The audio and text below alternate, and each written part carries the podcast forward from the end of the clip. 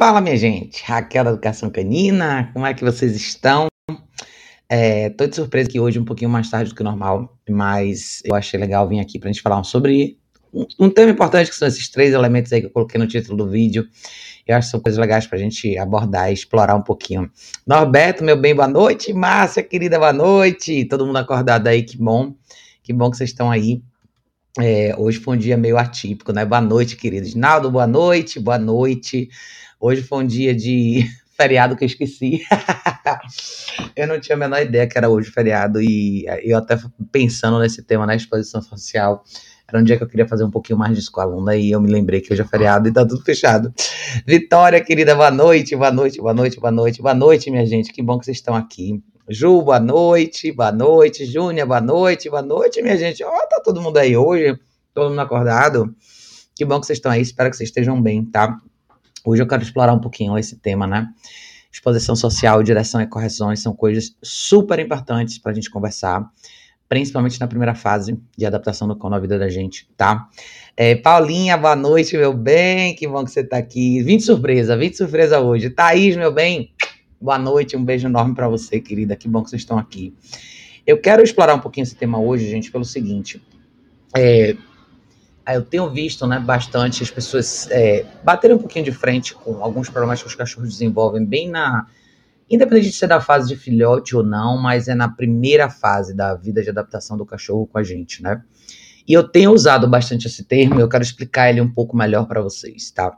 Eu acho que eu até lembrei um pouco mais disso por conta até dessa consulta que eu fiz ontem com a pastora holandesa. Não sei se vocês tiveram a oportunidade de olhar uma cachorra maravilhosa, super bonita, é, que eu atendi ontem. Eu vou começar a fazer umas aulas com ela. Qual que é o lance da exposição social? Acho que ela é um bom exemplo para vocês entenderem o que, que isso significa, tá? A Catarina é uma pastora holandesa de oito meses. Não sei se vocês conhecem essa raça, mas pastor holandês é um cachorro que parece muito com um pastor de Malinois, tá? A única diferença é que eles tendem a ser um pouquinho mais suaves em relação a algumas coisas para adaptação, às vezes eles são um pouco melhores. Eles são, talvez não tão, palavra é feroz, mas eles, eles têm a mesma, uma habilidade bem próxima de um pastor de Malinois, mas é, são cães que são bastante usados para busca e resgate, polícia e assim vai, mas tem excelentes cães também. E muita gente me perguntou até, ela é tão boazinha, o que, que você foi fazer lá?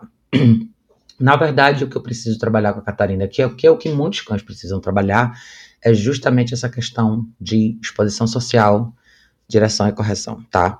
E eu coloquei nessa ordem para vocês entenderem exatamente como é que esse processo funciona. E eu acho que muita gente tem uma confusão na cabeça ainda sobre o que é a real exposição social, tá? Exposição social não é interação. E as pessoas enxergam essa apresentação do cachorro para o universo social sempre pensando em interação, engajamento, quando na verdade não é nada disso, tá? Então, muitos de vocês que criaram cães desde o filhote ou novinhos, né? Provavelmente já viram um pouco dessas fases. Kátia, meu bem, boa noite. É, Ju falou, amo essa raça. Eles são incríveis, cara. Pastor holandês é incrível. Tainara, minha querida, boa noite, boa noite, boa noite. São cães incríveis, se vocês quiserem ver ela depois, tá lá no meu Instagram um videozinho bem pequenininho dela, que foi até a dona dela que fez. Mas eu vou ter mais material legal, porque eu vou ver ela toda semana, então vocês vão poder acompanhar um pouquinho do processo dela. Quem já criou um cachorro desde jovem, sabe que existe, vocês já devem ter percebido uma fase de medo e incerteza do cachorro, tá? Principalmente ali três meses, quatro meses, nessa fase, três, quatro, cinco, seis meses, sete meses mais ou menos, por aí. Essa é uma janelinha de tempo aí onde muita coisa passa despercebida para as pessoas, tá? Isso é quando os cães são apresentados a novos elementos do ambiente doméstico urbano e muitas vezes eles têm uma reação de desconfiança e às vezes eles recuam, não sabem muito o que fazer com aquilo ali, tá? Então, a, a, a, fase de exposição social, na verdade, ela começa já dentro da sua casa, no momento que o cachorro chega, tá? Fátima, querida, que bom que você tá aqui. Um beijo grande para você. Obrigada, querida, por sempre estar tá aqui, viu? Isso é demais. Então, independente do universo social lá fora, essa exposição começa dentro da sua casa. Então, vocês têm que prestar atenção em sinais simples, como como seu cachorro reage a primeira vez que você liga o, fogão, que você acende o gás, ou que você liga o liquidificador, ou que você liga a televisão e por aí vai, tá? É absolutamente normal vocês perceberem uma resposta um pouco mais de insegurança do cachorro, que não é exatamente medo, pânico, fobia, mas eu tô falando daquele momento onde o cachorro não tem certeza do que tá acontecendo ali.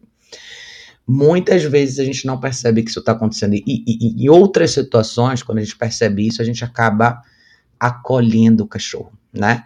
Existe uma diferença em você trazer conforto para o cachorro e fazer ele estar ok com aquela situação, versus você nutrir aquela resposta que lá na frente vai ser a raiz de uma possível explosão. Então, é justamente aí que entra o segundo elemento de direção, tá?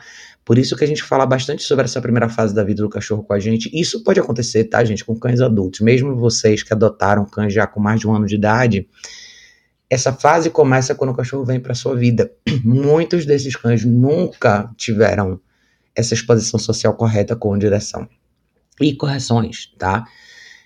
A longo prazo, como eu, eu já dei um exemplo desse uma vez para vocês, mas assim, vamos supor que o cachorro nunca ouviu um barulho de liquidificador. De repente, esse cachorro tá solto na sua cozinha e você liga o liquidificador. Ele sai correndo. Você não presta atenção nesse momento e desconsidera esse momento como irrelevante. Amanhã esse cachorro escuta a máquina de lavar batendo, ou ele escuta um barulho um pouco mais alto na televisão. E naquele primeiro momento, quando ele saiu correndo daquela situação, quando você não fez nada, você validou essa resposta. E o cachorro valida a resposta de comportamento dele conforme ele vai repetindo isso sem qualquer intervenção, tá? E nessa situação em particular, por isso que entra onde é uma fase super importante, quando a gente trabalha o place com os cães, eu falo bastante dessa ideia do place na cozinha, por exemplo. Para um cachorro que está fazendo essa primeira fase de exposição social, é importante que ele saiba o comando deita e ele saiba o que é o place. Porque eu vou pôr ele no place, no deita, enquanto eu ligo o meu liquidificador. Se ele quiser sair do place, seja porque ele se sentiu inseguro e não tem certeza do que está acontecendo, eu vou dizer não e vou pôr ele de volta no place. Eu não vou lá fazer carinho nele, eu não vou lá dar um beijo nem um abraço nele. E eu vou reforçar a minha direção. E em paralelo vou expor ele a esse, esse barulho novo. Eu vou mostrar para ele que um barulho novo no meio do exercício nada mais é do que um barulho novo no meio do exercício. Nada mais do que isso, tá? Isso é super importante porque se a gente não tem esse momento de intervenção, que nada mais é do que um momento de direção e você pode chamar de correção leve, mas é uma intervenção, ou seja, eu estou interrompendo um ciclo que o cachorro acabou de criar ali, que é de fugir dessa situação. Ele vai trazer essa mesma resposta para outros estímulos que forem apresentados para ele. Outros exemplos vão ser eventualmente barulho da campainha, barulho da porta, é, eventualmente na rua, motos, carros, bicicletas, pessoas, outros cachorros e assim vai, tá? Então, às vezes a gente não sabe porque o cachorro chega nesses momentos de explosão maiores, né? E eu peguei um pouco o gancho da Catarina porque ela teve pouca exposição social. Dentro do ambiente da casa dela, ela ela tá super bem acostumada, mas ela ainda ela tá com oito meses e ela não tá tão ok com a ideia da rua, por exemplo. Não é que ela não gosta de andar, ela gosta, ela não é uma cachorra insegura, mas ela teve um pouco desses momentos onde ninguém mostrou exatamente para ela o que ela precisava fazer. E para um cachorro como ela, que é uma máquina, a gente não pode errar, tá? Então é super importante que ela saiba ignorar esses estímulos, tá? Então a ideia é na rua, por exemplo, quando a gente trabalha o cachorro na rua, e por isso que eu falei para vocês que a posição da caminhada é tão importante, eu fiz um vídeo falando sobre isso uma vez. Carlos, meu bem, que bom que você está aqui, querido. Leonardo tinha perguntado quando usar. Eu vou chegar lá, tá, Leonardo? Eu vou chegar lá. É, o que que acontece? Quando a gente sai com o cachorro na rua, a gente tem que prestar muita atenção no que você já deu de informação para o cachorro e o que, que ele precisa fazer. Por isso que eu trabalho muito posição do cachorro na caminhada. Esse é o primeiro é, é, é o primeiro bloco na, no fundamento que você cria aí, vamos dizer, o alicerce, né, dessa atividade. O cachorro precisa ficar quieto ali, naquela posição. Quieto que eu digo aqui, mentalmente falando, tá? Ele vai se mover dentro desse perímetro que eu permito. Eu corrijo qualquer momento de distração. por que, que as pessoas às vezes me perguntam, ah, Raquel, mas só porque o cachorro olhou para o lado, só porque ele sentiu um cheiro de alguma coisa? Na primeira fase, é super importante que isso fique muito claro para o cachorro, porque todos esses elementos vão chamar muita atenção do animal. E, uma, e o iníciozinho de uma sequência de reação pode se tornar não gerenciável lá na frente, tá? Principalmente quando você fala de um cachorro que é um pouco mais forte. Mas isso acontece com cães pequenos, era o caso da, de todos esses pequenininhos que vocês viram que passaram por aqui por intensivo até agora, tá? O erro é, e eu sempre vejo isso, é super comum as famílias caírem nessa mesma armadilha. Eu preciso levar o cachorro lá fora e eu preciso expor ele a essas situações. Não é só ir lá fora. Não é só ligar o liquidificador. É mostrar para o cachorro o que, que ele tem que fazer com, que, com aquela situação ali. E se você estiver dentro de casa, normalmente vai ser o cachorro vai ficar parado numa posição específica que você determinou. Se você estiver lá fora, vai ser ele em movimento numa posição específica que você determinou. Ou também parado numa posição específica que você determinou. As duas coisas podem acontecer, tá? Por isso essa fase de fundação é tão importante. Eu acho que as pessoas que de fato aproveitam a caminhada com seus cachorros, e isso não é só caminhada, dentro de casa também, tá? Se você pensar em aproveitar a companhia do seu cachorro em múltiplos cenários diferentes, isso só acontece quando você faz das regras dessa atividade regras não negociáveis. É assim que a exposição social acontece com sucesso, tá? Esses dias eu tive aqui no correio, vocês sabem que eu sempre vou com as meninas, normalmente eu tenho ido mais com a Emma no correio, mas eu fui com a Luna no correio, no mesmo cenário que, do, que alguns dias antes eu tinha ido com a Emma. Para vocês verem um exemplo que é importante, que é, não é só com a Emma que eu faço isso, qualquer cachorro que vier aqui eu vou colocar nessa mesma situação. Pode não necessariamente ser a realidade dela lá na frente, mas como a gente não tá com nada aberto e o correio é um lugar que tá, e eu preciso ir lá, o que eu quis mostrar para vocês com esse vídeo é é absolutamente possível um cachorro estar no ambiente público com múltiplas coisas acontecendo ao redor dele e priorizar você. Por que, que isso acontece? Porque você corrige o cachorro se ele não fizer. Isso é tão importante, gente. Eu queria muito que vocês entendessem isso. Então, a tríade é o conceito de exposição social, é esse. Então, o conceito vocês precisam entender. Exposição social é você expor o cachorro a coisas diferentes, normalmente do seu universo social. E pensem que o seu universo doméstico é o primeiro passo para o seu universo social. Você começa com coisas simples, você vai ter você, o seu cachorro no place, você vai na casa, depois do seu cachorro no place, você abrindo e fechando a porta, depois a campainha tocando, depois alguém batendo na porta, depois sua máquina de lavar, o liquidificador, a televisão, uma música, um movimento de múltiplas pessoas dentro de casa. Isso tem que ficar claro. E você só conquista isso com correção. Depois da direção. Então, eu estou partindo para vocês já entenderam. A noção de direção é o que que você faz nessa situação? Essa é a noção de direção, tá?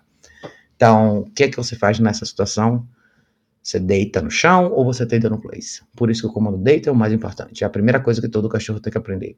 Porque no momento desse de estresse, eu quero parar o cachorro, eu quero que ele pare e deite. Seja no place ou seja em algum outro lugar.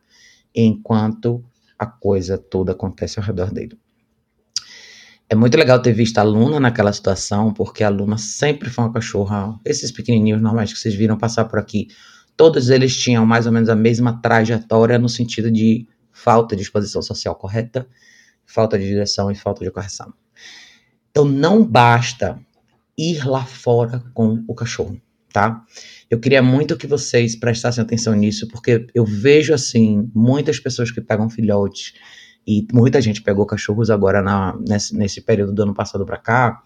E você vê aquela janela dos quatro meses chegando e a pessoa simplesmente põe um cachorro no peitoral e sai pra rua de qualquer jeito. Não é assim. Não é. Eu não estou dizendo que vocês precisam de seis meses antes de sair da rua. Não, não é isso que eu quero dizer. O que eu quero que vocês entendam é o que vocês precisam é trabalhar o cachorro usando o equipamento certo para que ele entenda de verdade o que é estar com você em situações diferentes e o que, que ele tem que fazer nessas situações, tá? Então, equipamento de treinamento vai fazer toda a diferença para vocês nessa fase. Eu falo disso porque especialmente dentro de casa, se a gente desse até um passo para trás, né? Antes de sair de casa, se a gente pensar em exposição social assim, mas antes de sair de casa, quantos de vocês têm problema com duas coisas que são importantes? O cachorro ficar quieto na caixa e o cachorro ficar quieto no place. São duas coisas que eu acho que muita gente entende o conceito inicial, mas tem uma diferença grande na hora que você vai fazer isso quando você não consegue intervir na, no estado mental que o cachorro fica nesses dois exercícios, que nada mais é que um estado de alerta ou um estado de objeção. Então, eu digo isso que a Luna é esse exemplo. A Luna é esse típico exemplo da cachorra que, sem não fosse o colar, tá? Para fazer com que essas atividades se tornassem não negociáveis para ela, seria absolutamente impossível conviver com ela, nos seus termos porque ela é uma cachorra que absolutamente mostrou objeção para tudo. Todas as situações onde eu exigi que ela fizesse alguma coisa que fosse não negociável, seja ficar no place, seja ficar quieta na caixa, seja andar do meu lado na rua, seja esperar para abrir a porta, o que você imaginar. Então essa barreira de objeção, ela sempre vai apresentar se você não souber como intervir. E principalmente quando a gente fala de cachorros assim, sem um equipamento de treinamento correto, você não vai avançar. Essa é a realidade, tá, gente? Você não vai. Então, para chegar no ponto onde você vai lá fora e você tem esse cachorro de verdade, que não tá mais nessa fase de microgerenciamento, e você tem o cachorro na pronga e seu cachorro no colar, mas você vai precisar intervir pouquíssimas vezes ou nenhuma, é o, que, é o resultado de um, de um processo que você faz todo dia, tá, gente? Isso é muito importante. Muito importante mesmo, cara. Eu quero muito que vocês prestem atenção nisso. Deixa eu dar um, um oi pra galera aqui. JC falou: oh, querido, que bom que você tá aqui. Saudade, saudade de vocês. Que bom que vocês estão aí. Jaime. É, Carlos falou: e o quadro? Ah, deixa eu falar para vocês desse quadro. Esse quadro foi um presente super bonito. Deixa eu ver se dá para vocês verem ele assim tentar colocar ele aqui. Eu vou mostrar para vocês o que esse rapaz faz. Olha só que coisa mais linda, gente, tá? Ele fez um quadro. Isso aqui é madeira, tá? Ele fez isso aqui com fogo, madeira e fogo, tá? Isso é uma foto bem antiga minha com o Zico. E ficou um trabalho sensacional que o Éder veio trazer aqui para mim hoje. Mais uma coisa assim, fantástica, tá? Fantástica mesmo. Eu vou. Uma pessoa extremamente talentosa, foi ele que fez também aquele mosaicozinho que vocês estão vendo ali no fundo, que é o Zico também, tá? Eu vou mostrar para vocês. Vocês podem ver o trabalho dele no Instagram, uma pessoa extremamente talentosa, é um artista mesmo, como poucos, né? A gente acaba não vendo essas pessoas o tempo todo, mas olha, é um trabalho incrível. Absolutamente. Eu vou abrir para vocês o Instagram dele, para vocês verem. E se vocês puderem, dê uma força para ele. Ele faz um trabalho sensacional, como eu falei. Ah, deixa eu colocar aqui, o nome dele é Miguel. Deixa eu colocar aqui que eu acho que vai aparecer aqui para vocês a página dele. Muito bonito, cara, um trabalho fenomenal. Que olha, vou falar para vocês, eu, eu fiquei boba com isso aqui. Uma coisa incrível. Então, esse é o Instagram dele, tá, gente? Miguel underline sem R, tá? Esses são os quadros que ele pinta, tá? é um mais bonito que o outro, sabe? É uma pessoa extremamente talentosa, ele faz figuras belíssimas. Então, olha que coisa linda. Ele faz de cachorro, de gente, de tudo, tá? Então, dê uma força pro trabalho deles, dele, se vocês quiserem, tá? Vale muito a pena. Acompanhar o trabalho dele, dele ali. Muito bonito mesmo, uma pessoa extremamente talentosa. A gente, a gente acaba não, não valorizando assim os artistas da gente, né? Mas olha que coisa linda. Então, é o seu Instagram dele, tá? Do Miguel. É uma pessoa incrível, obrigadíssimo, tá? Foi o Éder que trouxe para mim. Muito, muito, muito obrigada mesmo, de coração. É um trabalho maravilhoso, então não deixem de acompanhar o trabalho dele, dele tá, gente? É isso aqui, Miguel Ribeiro. Vocês acharem ele no Instagram, ele vai estar com o Miguel, underline, o número 100 e a letra R minúscula, tá? Acompanham lá o trabalho dele, que é maravilhoso. É, Fátima falou aqui, ô oh, Fátima, você é um. Foi fantástico ver o comportamento da Luna no correio, cheio de gente, ela comportadíssima. Pois é, isso era absolutamente impossível. E normalmente é muito difícil você fazer isso com um cachorro que não está acostumado a viver uma vida onde ele tem regras não negociáveis. É um cachorro que não tá, que nunca foi exposto socialmente da forma correta e nunca foi exigida essa resposta dele. Essa resposta não negociável, né, gente? Então, para vocês verem o quanto você consegue, como você consegue mudar a vida de um cachorro quando você aprende a colocar certas coisas no lugar. E essa, quando a gente fala de direção e correção, são, é, é, exposição social com direção e correção, um mantra importante que vocês têm que abraçar. Porque eu acho que a gente ainda não consegue enxergar como a vida do cachorro pode ser muito mais completa quando ele entra na nossa vida, não quando a gente fica tentando criar uma vida paralela para o cachorro. Né? Eu tive essa conversa bem legal com esse casal dos donos da Catarina, a gente estava conversando sobre isso, né? Fernanda, querida, boa noite, boa noite, boa noite, boa noite. Fernando, desculpa. É, e eu estava conversando com ela sobre isso, a gente estava falando sobre muitas vezes o mercado da gente, quando as pessoas não têm tanta experiência com cachorro, elas acabam procurando no mercado de serviço coisas que são de cachorro. Então, seja um programa, qual um programa de cachorro, onde eu posso levar meu cachorro no final de semana, que tipo de lugar pode entrar cachorro. Mas as pessoas acabam pensando nisso como um parque, uma praça, um cercado, um ambiente para os cachorros interagirem. Quando na verdade não é isso, tá, gente? Eu acho que esse exemplo do correio é um exemplo bom para vocês verem que eu falei no vídeo, isso não é um programa para ela, esse é um programa para mim. Mas se ela fosse minha cachorra, eu poderia agora levar ela nesse programa também. Se vocês começarem a pensar dessa forma, em vez de vocês pensarem em criarem programas paralelos, e é o famoso mundo paralelo que eu chamo, esse mundo que é essa caixinha separada de cachorro, que é parque, praça, cercadinho, os pet play, assim, vai festas para cachorro, esqueçam esse mundo. Esse mundo ele não é necessário. O que você precisa é trazer esse cachorro, o seu cachorro, para a sua rotina, para o que você faz todo dia. Eu acho que o correio é um exemplo legal para vocês verem o seguinte: numa agência de correio, Normalmente você não pode entrar com qualquer cachorro, você pode entrar com cães de serviço, cães de trabalho, seja a categoria que for. O que, que é exigido de um cão de trabalho? Isso, que o cachorro não incomode ninguém na fila. No correio tem idosos, tem crianças, tem mulheres grávidas, tem pessoas com deficiência física, tem barulho, tem caminhão, tem um monte de coisa. Então o cachorro não pode ser um problema ali dentro. E eu acho que as regras que são estabelecidas para cães de trabalho cães de serviço são regras que deveriam valer para todos os cães domésticos. Por isso, os cães de trabalho e cães de serviços, é, a eles é permitido um acesso público muito maior do que para os cães domésticos, porque a gente exige deles um comportamento extralar, coisa que a gente não exige dos nossos cachorros. E isso é muito importante, tá? Eu acho que todo mundo deveria treinar seus cachorros como se eles fossem cães de trabalho e cães de serviço. Nesse sentido, porque você não precisa criar um mundo diferente, você não precisa criar e buscar atividades de cachorro, como agora está na moda hotéis e pousadas para cachorro. Umas coisas meio malucas, assim, que se criam um espaço onde o cachorro pode tudo e a pessoa não pode fazer nada. Que isso, gente? Para. Vamos voltar um pouquinho para a realidade e pensar assim: se todos os cachorros soubessem se comportar com suas famílias, a gente nem ia precisar dessa determinação se pode ou não pode o cachorro. Eles simplesmente estariam ali.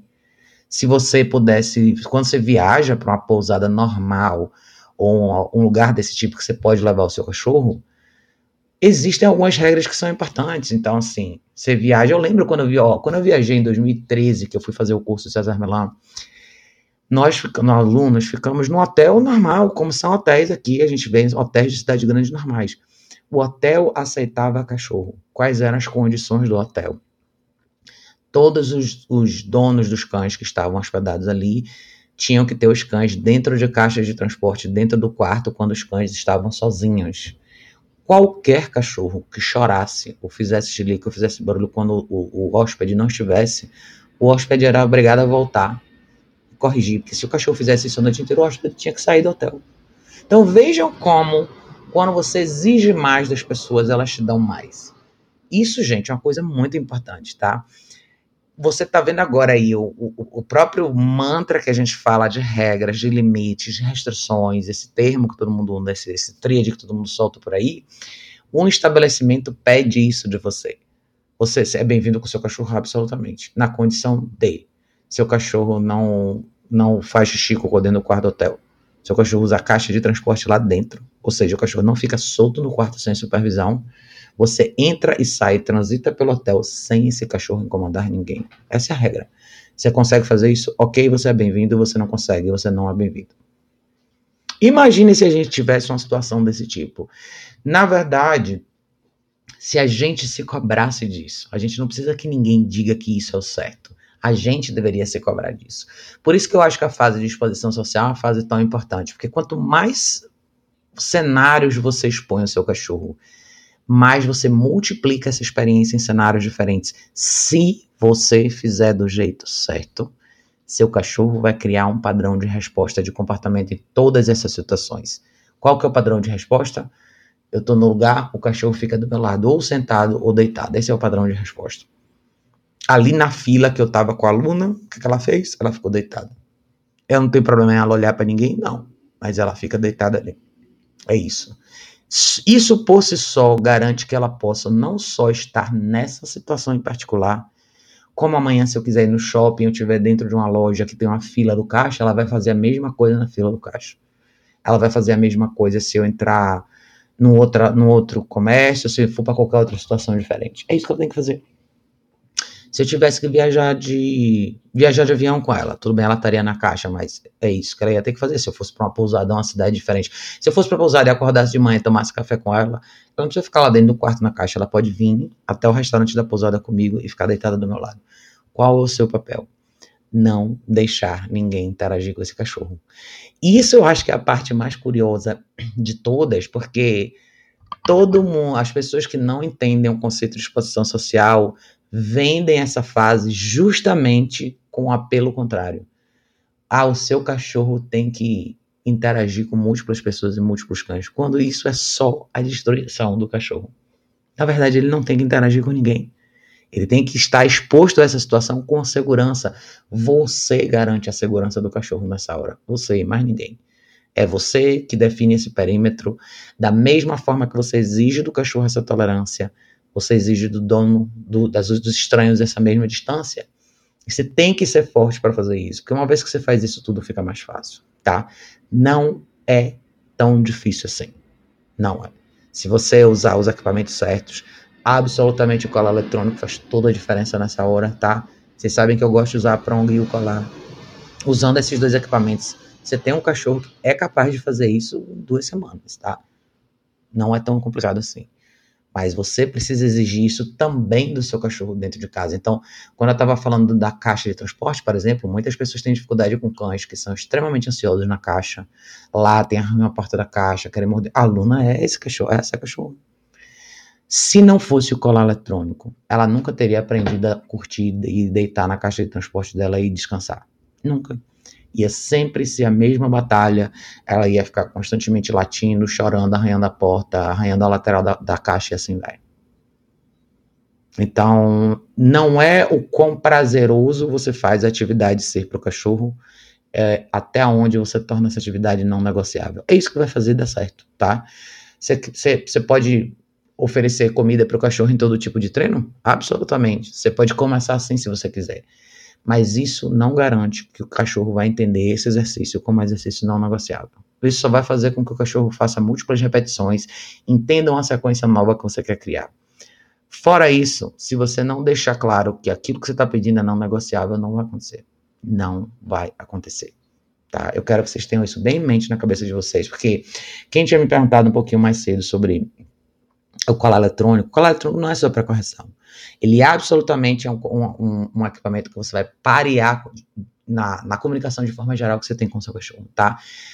Mas você, ele vai ser o equipamento que vai ser o diferencial entre o seu cachorro enxergar o que você pede como negociável ou não negociável.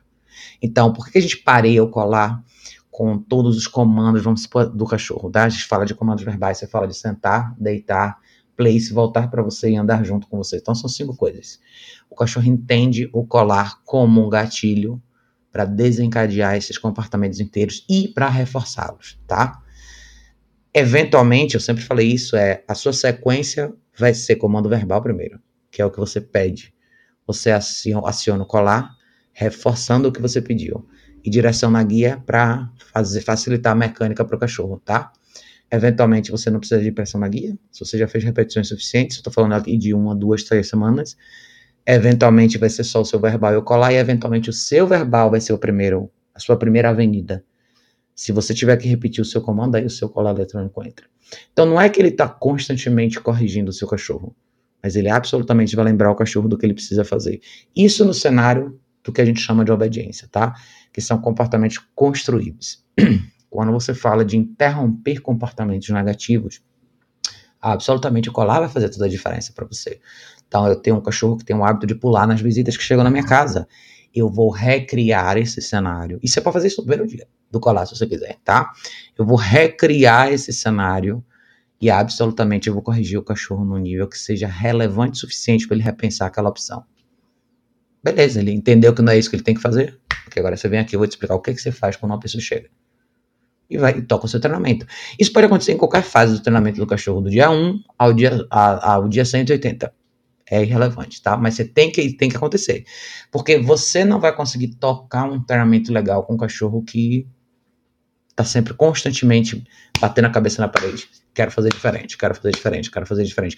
Eu acho que o melhor exemplo disso é a adaptação na caixa de transporte, né? Pra gente que faz treinamento de cães de outras famílias, a gente constantemente tem esse problema todos os treinadores que eu conheço normalmente passam por situações similares. Você vai pegar um cachorro que vai ficar um tempo de treinamento com você e esse cachorro não tá, não foi condicionado, nunca usou caixa de transporte. Eles não são todos, mas são alguns, tá? Principalmente cães que não só nunca usaram caixa de transporte, mas nunca tiveram que viver embaixo de um guarda-chuva de regras. São só, você está falando normalmente de cães que normalmente fazem tudo o que querem boa parte do seu dia. Alguns menos, outros mais, mas boa parte desses cachorros não estão acostumados com direção, intervenção, correção, nada. Então, esses são os cachorros que no primeiro dia de noite você vai pôr todo mundo para dormir. Esse vai ser o cachorro que vai latir, que vai gritar, que vai morder a porta da caixa de transporte, que vai choramingar, que vai arranhar ao lado, vai, vai fazer todo esse tumulto. Você precisa dormir e o cachorro também.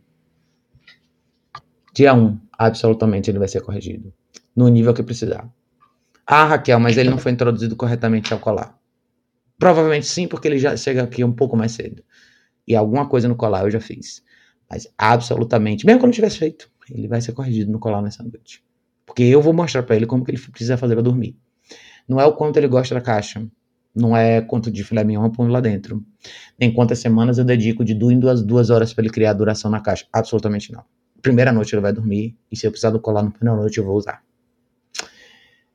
às vezes a gente tenta alongar demais um processo e fazer com que o processo. Você acha que você está fazendo o processo ficar mais fácil para o cachorro. Acho que esse exemplo da caixa é importante, porque você acha que você está fazendo esse processo ficar mais fácil para o cachorro, fazendo esse pinga-pinga. Que, ah, eu vou usar a caixa duas horinhas hoje, amanhã eu vou usar três horas, depois eu vou usar quatro. Se você quiser fazer isso, você pode até fazer, mas o fato é. A mensagem clara que você quer passar é: você vai ter que dormir na caixa. Eu digo isso porque essa onda de cães ansiosos que, sub, que surgiram agora, esses cachorros são, velho, de verdade, você quer ajudar um cachorro desse, corta o mal pela raiz. É muito mais fácil para o cachorro, principalmente para casos de ansiedade, tá? E essa, e essa objeção, assim, mais, essa objeção mais evidente que você vê em cães assim, é muito mais fácil para cães desse tipo, que você corte o mal pela raiz no primeiro dia, do que você fique dando gotas homeopáticas de, de, sensações que ele vai eventualmente ter que sentir. É assim, ah, ele não gosta da caixa. É não negociável a caixa. Não importa para mim se você gosta ou não. Para eu fazer você gostar, primeiro você tem que parar de fazer chilique lá dentro. Senão você nem vai saber como curtir a caixa de transporte. E se isso acontece no primeiro dia, pelo menos você dá a oportunidade do cachorro dormir, coisa que provavelmente ele não faria se ele ficasse a noite inteira gritando na caixa. Aí você teria duas opções. Ou você ele não dorme, porque ele vai ficar a noite inteira chorando, ou você só tira ele da caixa e ele ganhou no dia 1. Ele acabou de ganhar no dia 1 em cima da objeção que ele mostrou. Então pensem nisso, tá, gente? Isso é muito importante, cara. Muito, mas muito importante mesmo. Vocês têm que entender o valor do elemento de correção nessa relação que vocês têm com os cães de vocês e isso, na verdade, é o que ajuda o cachorro de verdade. Você não supera um problema enquanto você não entende qual a consequência de você insistir nele. Isso vale pra gente também, tá? Eu dou exemplos múltiplos em relação a isso aqui nas lives o tempo todo, tá? Deixa eu dar um oi pra galera aqui. Cadê, cadê? quem tinha falado mais aqui. Éder, meu anjo, boa noite, boa noite. Éder, obrigado por estar aqui como sempre, né? É, eu mostrei o quadro pro pessoal, não sei se você viu, mas dê uma olhadinha depois, tá, gente? Quem não viu a live, dê uma olhada no Instagram do Miguel, que fez esses quadros maravilhosos, tá? Carlos falou aqui. Outro dia eu estava caminhando com a minha cadela na rua e outro cão solto se aproximou e o dono sacou que eu poderia agredir e disse que o cão não era violento, mas minha cadela ainda não terminou as vacinas. Aí você falou, mesmo que o animal seja calmo, não quero essa interação. Exatamente. Aí ele falou: a pessoa achou ruim é que eu intervi na interação do animal solto. Tá vendo? É por isso que a gente, porque a gente ainda vive num mundo onde as pessoas não só acham que tem que ser assim, mas como no caso do Carlos, elas às vezes impõem isso para você e seu cachorro. Se a gente não se impõe de volta, a gente destrói o cachorro que a gente tem. E eu tô falando isso, gente, não é só por causa de cães que brigam e atacam outros cachorros na rua, não. Eu conheço múltiplos cães que são extremamente dóceis, mas cães que são fora de controle. Que não podem ver um cachorro na rua, não pode quer mexer, que, que quer ir lá ver outro cachorro, não pode ver uma pessoa diferente que quer pular, não pode ver um saco de supermercado voando no chão, não pode ver um pedaço de uma casca de banana no chão. O cachorro quer pegar tudo, quer se envolver com tudo que tem na rua, menos com o condutor. E não existe caminhada mais desconfortável do que essa. Não existe. E eu posso falar uma coisa para vocês? Quando os cachorros são assim, as pessoas tendem a não caminhar mais com eles. Eu nunca me esqueço, uns 7, 8 anos atrás, uma vez eu estava no veterinário e tinha uma moça sentada com. Ele era tipo um pastor alemão suíço, aqueles brancos, né? E o cachorro dela já estava mais ou menos com uns 7 anos. Tava com sobrepeso, tava com a musculatura ruim. Eu tava perguntando para ela: e aí, como é que você faz com o seu cachorro? Você caminha e tal? Ela falou: não, caminhei só durante um ano e meio com ele. Eu falei: por quê? Ela não, já foi o suficiente, ele não precisa mais caminhar, não. Olha o que acontece com um cachorro que não se comporta bem na caminhada. Ele para de caminhar. Tem cachorro só tem isso na vida para fazer, sair na rua para caminhar, na, na calçada. Eles não são inclusos em nenhuma outra programação da família. Mas se só isso já causa um problema para as pessoas, elas param de sair. Mas a gente não percebe que esse é um problema que a gente deixa ele, ele crescer. A gente vê ele começar a surgir. A gente não enxerga como um problema. A gente deixa acontecer. E a nossa falta de intervenção é a condenação do cachorro. E eventualmente a gente diz que a culpa é do cachorro, que ele é assim mesmo, que ele não gosta, e XYZ, a raça e todo aquele blá blá blá que a gente está acostumado. Quando na verdade a gente não fez a nossa parte. E o cachorro fica aprisionado na varanda, na área de serviço, no quintal e por aí vai, tá? Então, não cometa esse erro, cara, de verdade. Não cometa. Por isso que eu acho que no final, né? Se você pensar que isso tem a ver com intenção e o que a gente quer de verdade no nosso cachorro, quem quer de verdade esse cachorro, companheiro, vai andar um pouco a mais para frente com esse cachorro. Vai fazer um certo esforço e escutar o que eu tô falando aqui, o que outras pessoas legais falam também, para vocês incluírem os cães de vocês na vida de verdade. Não é que o seu cachorro tem que ficar um cordão umbilical com você para todos os lugares, mas se ele estiver aqui, ele tem que saber o que fazer. E você não precisa de 10 horas por dia para trabalhar isso. Você pode usar a vida que você tem de verdade. Sem, sem brincadeira. Eu conversei com ela outro dia sobre isso, a gente estava falando sobre isso. A minha, minha rotina de treino com os cães não é uma rotina extremamente pesada, mas ela é uma rotina útil. Eu caixo os cachorros no meu dia não o contrário. Eu coloco eles na dinâmica que eu preciso fazer, de acordo com cada dia e minha programação. Eu ajusto a programação deles para isso. Por isso que os meus cachorros, as minhas e quem vem aqui, entra nesse ritmo comigo.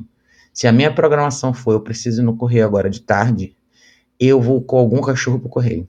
Depois eu caminho. E eu não vou caminhar 20 km. Eu vou caminhar 3 km, 4 talvez. Ou menos, ou menos do que isso, ou 2, ou 1 um, que seja. Não importa quanto eu caminhar. O cachorro faz do meu programa. Eu gosto de caminhar, então o cachorro vai andar comigo. A gente não pode pensar que a atividade é para o cachorro. Você tem que pensar que é para você e para o cachorro. Se você fizer uma coisa, andar é saudável para a gente também, tá? A gente esquece disso, mas eu quero descer para caminhar. Eu levo meu cachorro comigo. É diferente de, nossa, que saco, eu tenho que descer para caminhar com meu cachorro, porque ele precisa caminhar. Entendeu? Se você começar a pensar que essas atividades são para você e o seu cachorro pode estar incluso você vai beneficiar os dois lados sem fazer disso um problema. Versus você falar, pô, meu cachorro tá insuportável, preciso levar ele no parque. Não, entendeu? Pensem por aí, cara. Isso vai fazer toda a diferença na vida de vocês. Silva, boa noite. Boa noite, boa noite. Cara, de desenvolvimento infantil, vamos lá. Boa noite, Raquel. tem um canicorso que anda muito reativo com outros cães na rua. Já tem oito meses, é possível corrigir isso ainda. Medo de ter passado o período ideal para adestramento. Absolutamente, tá, ó, você está num excelente período. Mesmo período que a Catarina, oito meses, tá? Minha recomendação para você, invista em duas coisas que vão fazer diferença para você, principalmente considerando que você tem um cachorro do porte que você tem, tá? Isso eu falo para todo mundo, não é exclusivo para você, mas especialmente quando a gente fala de cachorros com essa com essa habilidade que o seu tem. Invista numa Prong Collar de 3 milímetros uma guia de qualidade e uma coleira eletrônica para ele, tá? Se você quiser ver do que, que eu tô falando, é, acompanha o conteúdo aqui, eu faço bastante conteúdo mostrando colar eletrônico e todas essas coisas, mas você, vou abrir aqui para você ver, você vai poder ver no meu site do que eu tô dizendo, tá? Se você entrar aqui em educaçãocanina.org, eu acho que eu coloquei nos rodapés todos aqui, ó. Mas é, esses são os equipamentos que eu tô falando, tá? Esse aqui é a Prong, tem o colar eletrônico aqui e assim vai. Mas você pode entrar aqui no meu site educaçãocanina.org. Se vocês entrarem aqui e entrarem aqui serviços e produtos e loja online, eu coloquei nessa página do site todos os produtos que tem na minha loja online, além de indicações de livros e assim vai, tá? Então, se você olhar aqui, tem todas as guias que eu tô falando para o seu caso, uma guia seria essa aqui, tá? De 1,80m é, é isso aqui, essa definição, 1 barra 2, tá? Intes, que isso é em inglês, mas essa 1 barra 2 é mais grossa, a 3 barra 8 é mais fina, só pra vocês saberem do que eu tô falando, tá? Então, a, a, aqui, tá vendo? Isso aqui é uma mais fina, é a mesmo modelo, só que essa aqui é mais fina, essa aqui é mais grossa. Então, quem tem cachorro maior, compra essa daqui, 1 barra 2, tá? E a sua prong vai ser essa aqui de 3 milímetros, tá? colar eletrônico, absolutamente. Tem todos os modelos aqui no meu site também, tá? Então, normalmente indico bastante a Mini, que é T300 seu cachorro é bem grande, mas eu não sei o quão sensível ele é. Então, ou você. Existe uma chance de você poder trabalhar super bem na mini, que é essa daqui. Mas se você tiver um cachorro extremamente resistente, talvez você tenha que investir nessa daqui, que é a Boys, tá? Mas raramente eu recomendo a Boys. Raramente. Porque boa parte dos cachorros que eu atendo trabalham muito bem na mini, tá? A Catarina, que é uma pastora holandesa, é essa daqui que ela vai ter, tá? E, então, não se preocupe em, gastar uma fortuna com um equipamento bem mais caro que a Boys. Você pode ter muito sucesso com a Mini, com a sua cachorra. Mas reatividade não é tão complicado de resolver, mas você tem que resolver, tá? E, e, tá, e a definição dessa resolução está totalmente no seu poder de intervenção. Totalmente. Se a gente fosse falar de resolver um caso como o seu, é, a gente está falando aí de você absolutamente ajustar a posição da caminhada desse cachorro e absolutamente saber corrigir no, no, na sequência de explosão que esse cachorro vai te mostrar, tá? E uma vez que ele. E assim, a gente, no seu caso em particular, no seu grau de explosão que ele tem, não sei se é visual, quão longe ele é, como é que ele faz, mas absolutamente você está falando aí de saber aplicar correções mais firmes no momento certo, tá? Tem uma arte aí para fazer isso, mas você precisa saber fazer. Senão, absolutamente chame ajuda, tá? Mas você está numa fase crucial. Oito meses é uma fase super importante para o cachorro. Se você acertar isso agora, você vai ter um cachorro excelente pela frente. Mas não deixe passar. Seu cachorro ainda vai crescer mais, vai ficar mais forte, mais pesado e mais confiante. Ou mais inseguro. Não sei qual, como que ele é. Mas não deixe essa fase passar, tá? Jogue duro aí. Carlos falou. Essa semana, um funcionário acidentalmente passou o carro por cima do meu cachorro. Mentira. Felizmente ele era pequeno demais para se machucar seriamente, mas o erro foi meu, soltei sem colo. Menino, que loucura, Carlos. Ele tá bem depois, fale pra gente. Vamos ver que você falou que ele não se machucou, mas cuidado, tá vendo? Essas são coisas, né, que a gente tem que prestar bastante atenção. Às vezes acontece por acidente. Eu sei que você faz as coisas certinho, mas às vezes você. Você falou até. E a sua história é um ponto importante sobre o colar, né? Às vezes a gente fica pensando: será que eu tô usando demais o colar? Será que eu não deveria usar? Eu sempre acho que, principalmente quando você tá numa fase inicial da vida do cachorro, a melhor hora de você dar um descanso do colar é quando o cachorro está dormindo na caixa de transporte. Uma vez que você ajusta isso e o cachorro está bem adaptado na caixa, ele não precisa usar o colar dentro da caixa. Só os cães que precisam usar o colar dentro da caixa de transporte são cães que estão trabalhando nessa fase ainda. Cães mais ansiosos, cães que estão, têm mais dificuldade com restrição, que mostram mais objeção. Fora isso, um cachorro bem adaptado, esse é o momento do pescoço dele descansar.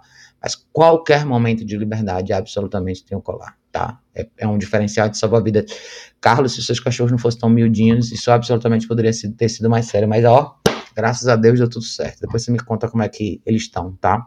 Ó, daí, meu bem, boa noite, boa noite, querido. É, Leonardo falou aqui, tem um pastor de Shetland de 11 meses, ele está muito territorialista, ele late para todo mundo que passa no corredor do meu apartamento, ou late na varanda quando alguém, vê alguém passando lá embaixo. É, porém, fora, do prédio ele é totalmente sociável, tanto com pessoas quanto com outros cachorros, então comprei um colar eletrônico comecei o Place. É, cadê? Você botou mais coisa? Maravilha, é isso aí, Leonardo. Na verdade, assim, com você absolutamente vai ter a oportunidade de intervir em relação a esse comportamento dele dentro de casa, tá? E na rua, eu quero que você veja o lado sociável dele, vamos dizer assim, pela lente que eu gosto de explicar, tá? Ele não precisa interagir com outros cachorros. Muitos cachorros que gostam de interagir com outros cachorros à distância se, se transformam em cães mais reativos. Como eu falei um pouco antes, não porque eles querem lá entrar em conflito, porque eles querem lá interagir. Então você gera essa ansiedade por antecipação de interação, porque ele gosta tanto da interação que agora sem interação ele se torna um problema, tá? Então jogue duro no place, o seu colar vai te ajudar a manter esse exercício não negociável. É, absolutamente corrige ele com intensidade maior toda vez que ele chegar, recria o cenário, campainha, essas coisas. Quando ele chegar perto de pum, corrija, deixe claro o que você quer. E na rua, exija mais dele na caminhada e não deixe ele ficar interagindo com outros cachorros, tá? Essa interação com pessoas estranhas é quando você permitir, tá? Fora isso, aplique o conceito de exposição social que eu tô te falando. Assim, esses exemplos dos correios são bons para vocês verem como isso faz diferença. Um cachorro que ali gostasse de, outros, de outras pessoas e quisesse fazer amizade com todo mundo ia causar um problema na fila, tá? Ele ia querer pular nas pessoas, ia querer que as pessoas fizessem carinho nele, ia fazer da fila do correio um tumulto e eventualmente a moça do correio não ia deixar mais levar cachorro pra lá, tá? É, Carol, Carol falou, oi Raquel, boa noite, boa noite, Carol. Ela falou, meu cachorro tem cinco meses e quando meu marido abre o portão para sair, ele sempre foge. Comigo ele não foge, me obedece, espera abrir o portão e não sai. Carol, aí você falou, com meu marido e com meus pais ele foge, não obedece. Tenho medo que ele sai e seja atropelado, pois tem uma rua movimentada em frente à minha casa. O que, é que eu posso fazer? O que você pode fazer é não deixar o seu cachorro ter acesso ao portão, tá? Eu já falei algumas vezes sobre isso. É, as pessoas que têm casa, eu imagino que seja o seu caso. Pessoas que moram em casa normalmente imaginam que o cachorro tem que ter acesso a essa área da frente da casa que fica entre a porta da casa e o portão de garagem. Eu não vejo nenhum sentido em seu cachorro ficar ali, tá? Lembre de coisas importantes. Primeiro, toda vez que seu cachorro está ali naquela área solto, sozinho, ele está praticando uma série de coisas que você não sabe o que ele está fazendo e você não tem como intervir, ou seja, ele está criando hábitos sem a sua intervenção. Segundo, se alguém vai sair de casa, de carro, seu cachorro tem que estar tá dentro de casa na caixa de transportes, porque isso significa que ele não vai junto, tá? E eu absolutamente advogo pelo uso da caixa de transporte. O seu exemplo é um dos exemplos onde você absolutamente pode perder seu cachorro numa brincadeira dessa. Não só ele pode ser atropelado, ele pode ser atacado por outros cães, ele pode ser atacado por outras pessoas. Não tem o menor sentido o seu cachorro estar tá solto quando alguém vai sair de carro. Para ninguém tem sentido. Você pode treinar isso? Pode, mas na prática, para que, que você vai colocar seu cachorro nessa situação? Se absolutamente ele tinha que estar tá dentro da caixa de transporte nessa hora, tá? Então, se você quiser saber mais sobre a caixa de transporte é, e o que eu indico e tudo mais, entra aqui no meu site educaçãocanina.org, você vai entrar aqui em equipamentos e ferramentas de treinamento. Esse primeiro link é caixa de transporte, tá? Tem texto explicando direitinho o que é a caixa de transporte, como é que você faz e assim vai. Tem vídeo e tem link aqui dos modelos de caixa de transporte. Esse primeiro, eu sei que muita gente que tá que procurava a caixa de transporte na Cobase, a Variqueno, tá, a Cobase não tem, tem bastante tempo que eu não vejo, mas esse site aqui tem, tá? É esse link aqui. Se vocês entrarem, é o primeiro, tá? Mas a Cobase agora está vendendo um outro modelo de caixa de transporte que também é legal. Acho que pelo que eu vi ali parece ser bacana também. Tem dois tipos de caixa de transporte. Tem essas aqui, que são as de, as de plástico da Variqueno, que a gente usa aqui bastante no Brasil. E tem essas aqui, que o pessoal dos Estados Unidos usa bastante, que é o que a gente chama meio que de gaiola, tá? Tem um link aqui para vocês verem, ó. Essa, pra aqui, ó, do lado, na Amazon vende essa caixa, tá? É mais, esse modelo, ela é mais barata, bem mais até, tá?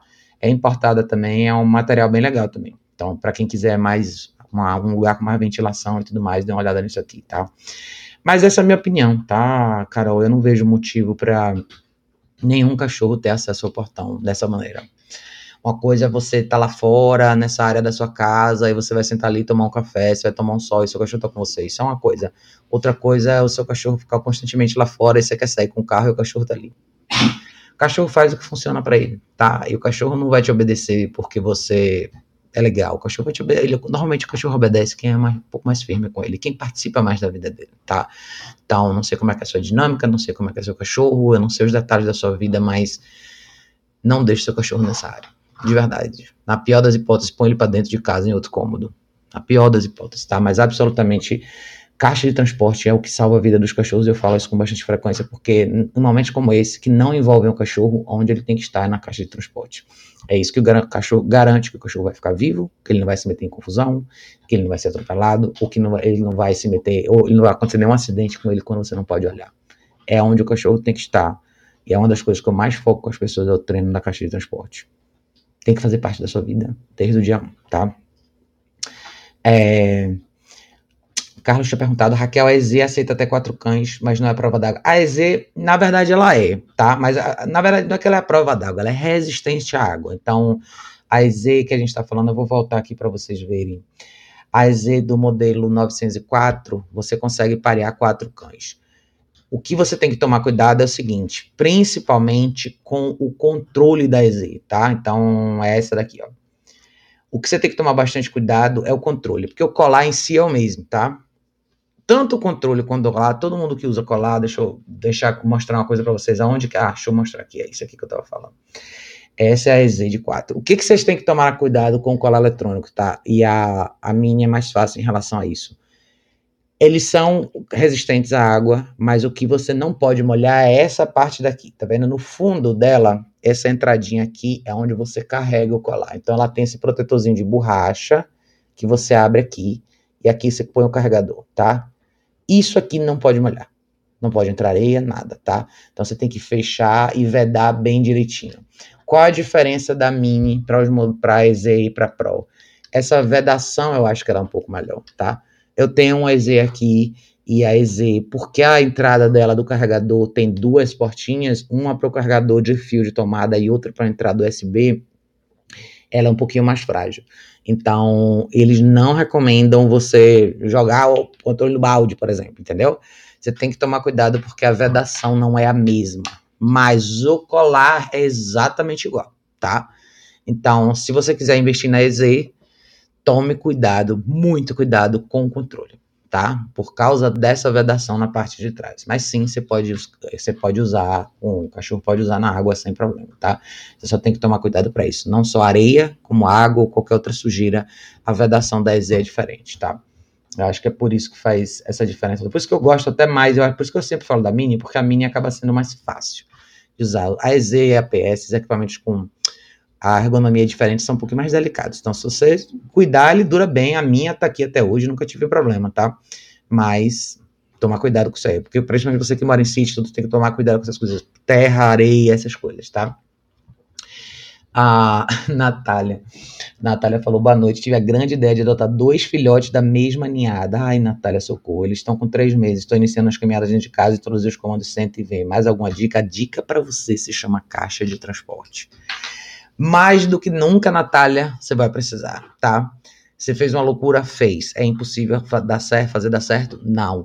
Mas o segredo para você vai ser você treinar esses cães separados, tá? Então, o meu primeiro investimento no seu lugar seria uma caixa de transporte para cada um. Eu não sei a raça que você comprou, o tamanho deles, mas já invista numa caixa de transporte que vai ser para o tamanho adulto desses cachorros, porque você vai precisar fazer muita coisa com cada um deles separado.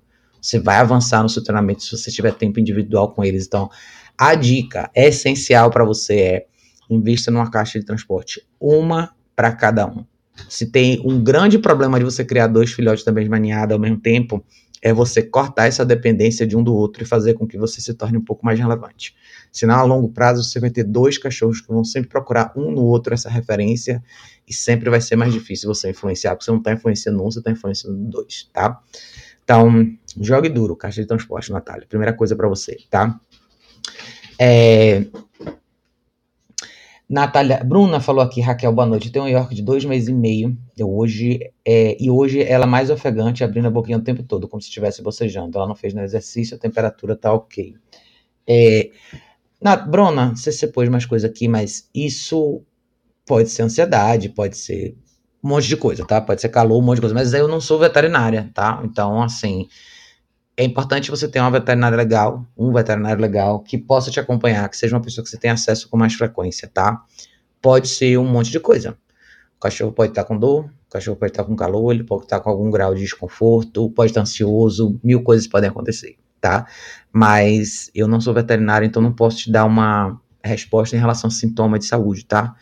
Mas se você achar estranho, é o que eu te falei, seu veterinário tem que ser seu parceiro. Quando você tem um cachorro, você tem que ter um veterinário que eventualmente vai ser quase um amigo, porque você vai precisar dele com muita, muita frequência e essas dúvidas você precisa esclarecer assim com mais facilidade, tá? Eu sempre falo assim, quando a gente fala de problema de saúde, eu, de novo, eu não sou veterinária, tá? Veja se seu cachorro tá bebendo água, se alimentando, fazendo xixi e cocô e se movendo normalmente é normal você ver uma reação assim quando o cachorro fica ofegante, às vezes quando o cachorro tá com dor, tá com algum desconforto, tá? Mas pode ser mil coisas. E eu não sou uma pessoa capacitada a fazer isso, tá? Então você, você precisa consultar um veterinário. Pode ser um monte de coisa diferente, tá? Não deixe de falar com seu veterinário. E veja isso: seu cachorro tá bebendo água, fazendo xixi principalmente, tá? Fazendo xixi, cocô, pode ser mil coisas, como eu te falei. Mas é importante que essas funções básicas estejam no lugar certo, tá? É, Fernando falou, Raquel, boa noite. Na região que eu moro, infelizmente tem aumentado o número de cães de rua e sempre fico receoso na hora de caminhar com o meu. Sábado mesmo, um cão de rua veio para cima do meu. Ah, cadê? Minha reação foi pegar ele no colo e vi que ele ficou bem assustado. Qual a melhor forma de agir nesses casos? Fernando, compre alguma coisa que te ajude a se defender, tá?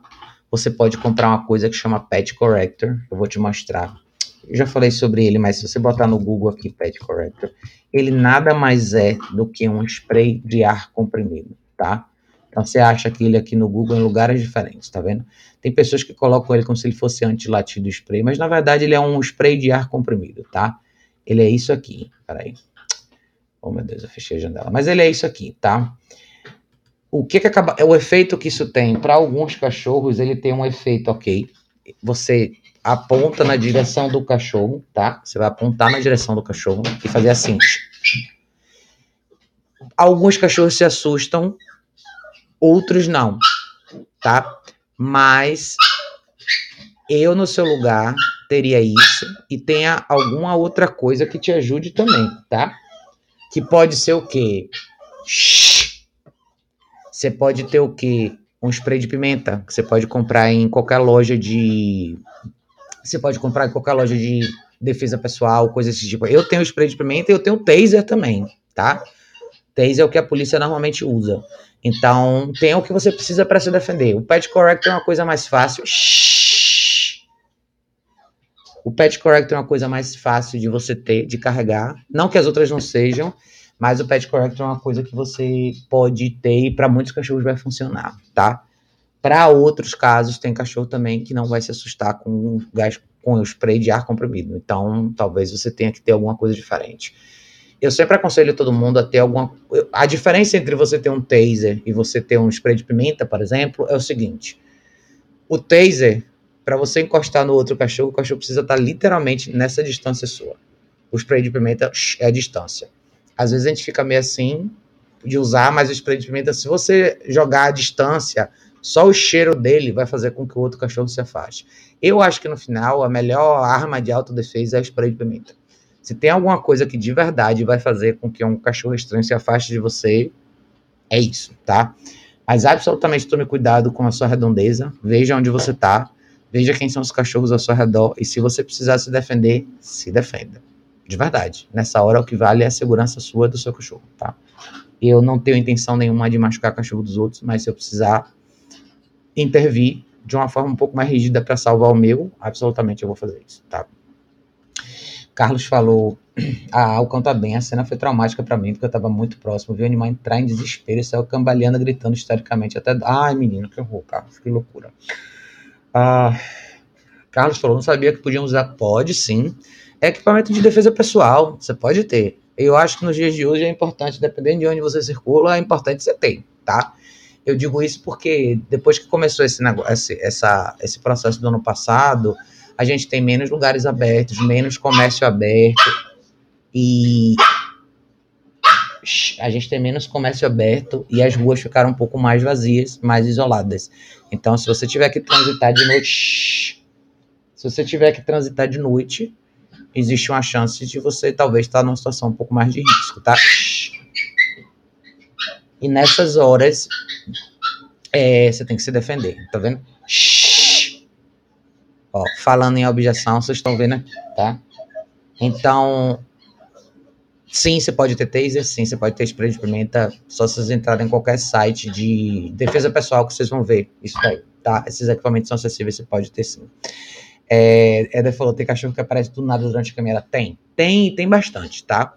Então, a gente tem que ficar bem esperto. Eu mudei bastante minha, assim, eu, eu mudei alguns hábitos meus de caminhada, eu saía mais, eu tinha hábito de sair mais no final da tarde com os cachorros, mas eu não saio mais esse horário. E já tem bastante tempo, até antes dessa, dessa confusão toda do ano passado para cá, justamente porque se virou um horário onde as pessoas absolutamente perderam a noção. Então, depois das 5, 6 horas da tarde, todo mundo começou a sair com o cachorro mais solto, virou terra de ninguém na rua. E começou a ter muito acidente na rua, na rua e eu preferi não sair mais nesse horário. Então, eu reduzo minhas caminhadas a horários que eu acho que são mais fáceis de gerenciar e não tem tanta é que eu fujo das pessoas, mas eu acho que tem situações onde você também não tem que se colocar. Quando você sabe que o lugar, você tem um horário específico, você sabe que o trânsito do bairro ali vai ser um pouco mais complicado, você se preserva, tá? E é mais ou menos isso que eu faço, tá? Mas é isso, tá, gente? A gente tá uma horinha aqui. É, eu queria agradecer a todo mundo que veio aqui nessa live. Vou dar conta dessas meninas aqui agora, na nossa última rodada de banheiro, de tudo à noite. E a, amanhã a Luna volta para casa. E essa semana, semana que vem vai chegar a Bela, que é uma outra cachorra que vai ficar aqui para fazer o treinamento. Vocês vão poder acompanhar tudo direitinho, tá? Mas eu quero agradecer a todos vocês que vieram de surpresa aqui. Se vocês tiverem dúvida, fiquem à vontade para entrar no meu site, educaçãocanina.org. Quem quiser saber mais sobre os cursos, entre lá no site do Dog, dogworkshops.com. A gente moveu um pouquinho as coisas no calendário, então o próximo curso vai ser final de maio. Então tem maio, junho e julho. Fé em Deus, a gente volta pro ritmo normal da gente aí, tá bom? Beijo enorme, gente. Um ótimo final de noite para vocês. A gente se vê em breve no próximo vídeo.